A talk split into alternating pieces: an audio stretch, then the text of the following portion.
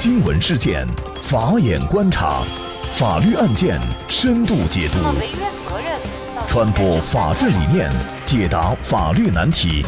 请听个案说法。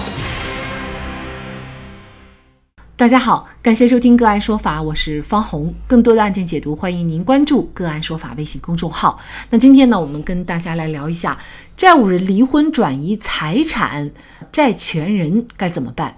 据了解啊，自二零一七年十二月份到二零一八年的三月份，齐女士呢多次向段某借款呢，一共是十八万九千多块钱。那原本呢，这个齐女士是承诺只是一个资金周转，几天以后就还。因为想到这个齐女士夫妇家庭啊条件殷实，所以呢，这个段某就同意出借了。但是说好的只是资金周转，马上就偿还。可是段某呢一直在催还债的时候呢，齐女士却找各种理由拖延不还。那直到二零一八年五月十八号呢，当段某再次找到齐女士要求偿还借款的时候啊，齐女士却告知段某说自己和丈夫已经离婚了，而且呢，两套房产都分给了丈夫，自己手里是一分钱都没有。那么这明明就是利用离婚来恶意逃避债务。所以呢，段某面对如此不诚信的。齐女士就在当天，她就向山东省昌邑市人民法院起诉，要求齐某和他的前夫江某偿还他的借款和利息。作为债权人段某来说，他的借款还能不能够要得回来？因为呢，所有的财产都已经转移到齐某的前夫江某的户下了。那么这种情况下，作为债权人又该如何维权？就这相关的法律问题，今天呢，我们就邀请云南大格律师事务所婚姻家庭专业律师陈洪峰律师和我们一起来聊一下。陈律师您好，呃，主持人好。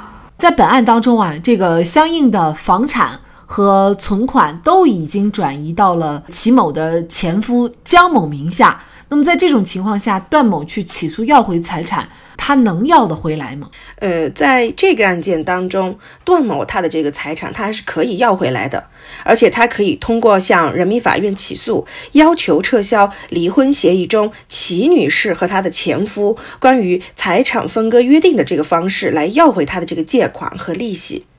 齐某他是在明确的知道存在的这个债务的情况之下，和江某某在二零一八年的五月十八日协议离婚，并且将他们的夫妻共同财产这两套房子以协议的形式约定归江某所有的这个行为，他其实是损害了债权人段某的合法权益。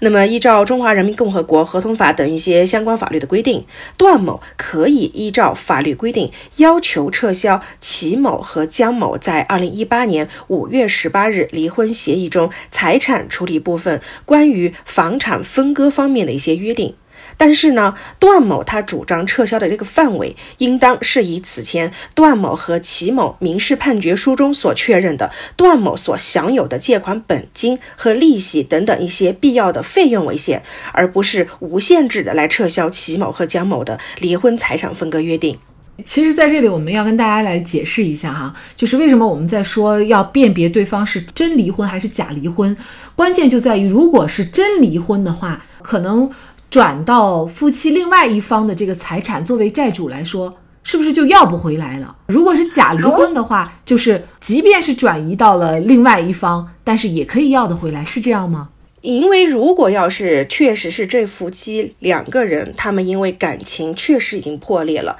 那么对于他们这个离婚的意愿是一个真实的，那么对于财产的分割的行为，它也是一个真实的。那么刚才在我们这个案件当中，他的离婚的意思表达其实是假的，而且他的财产分割，他的目的就是为了来逃避这个债务的承担，所以这两个行为在性质根本上面他们是不同的。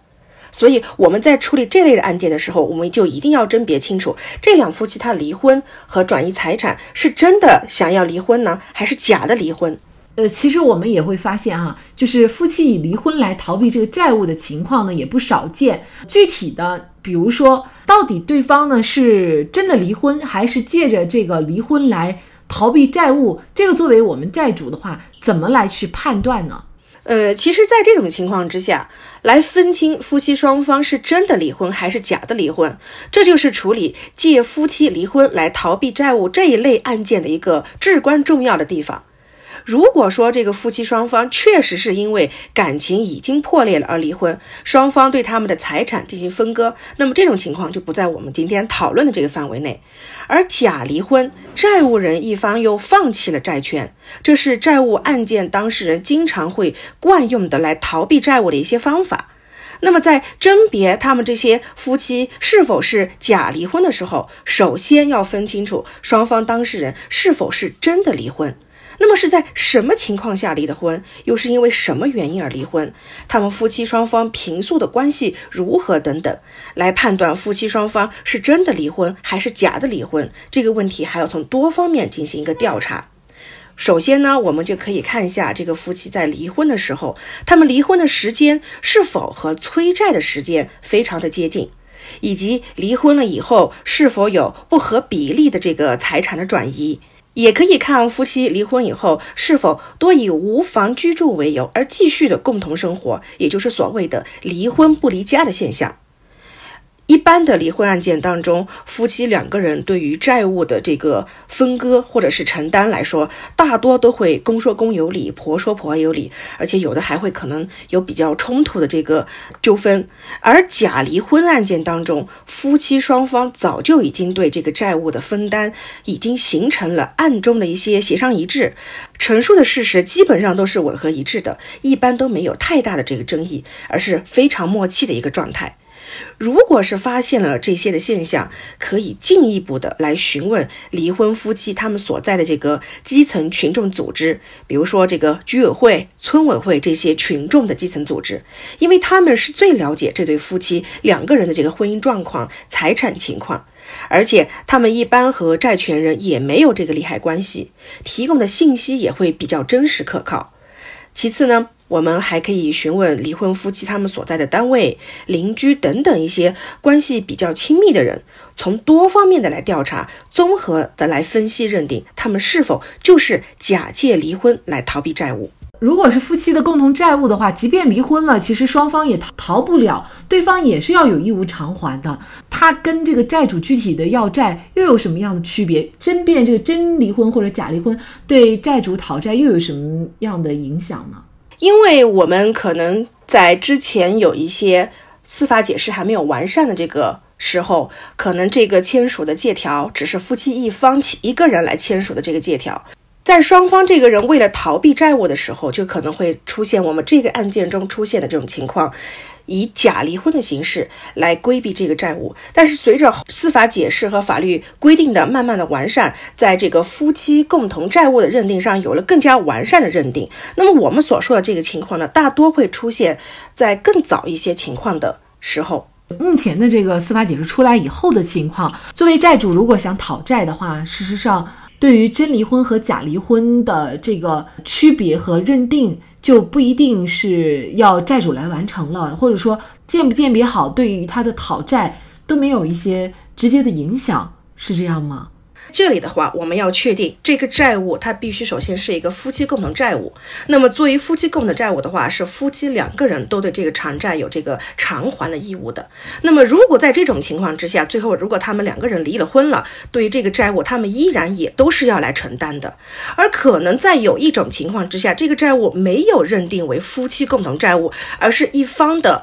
个人债务来承担的话，就会存在要甄别真离婚和假离婚的这个情形。呃，像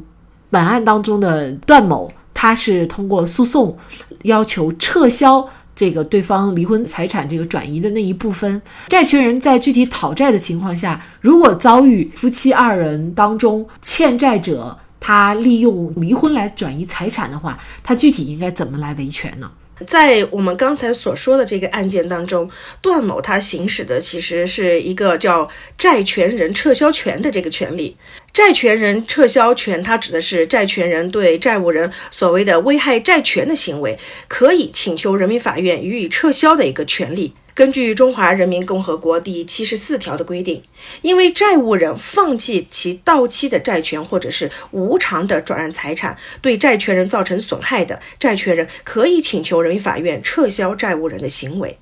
债务人以明显不合理的低价来转让财产，对债权人造成损害，并且受让人知道该情形的，债权人也可以请求人民法院撤销债务人的行为。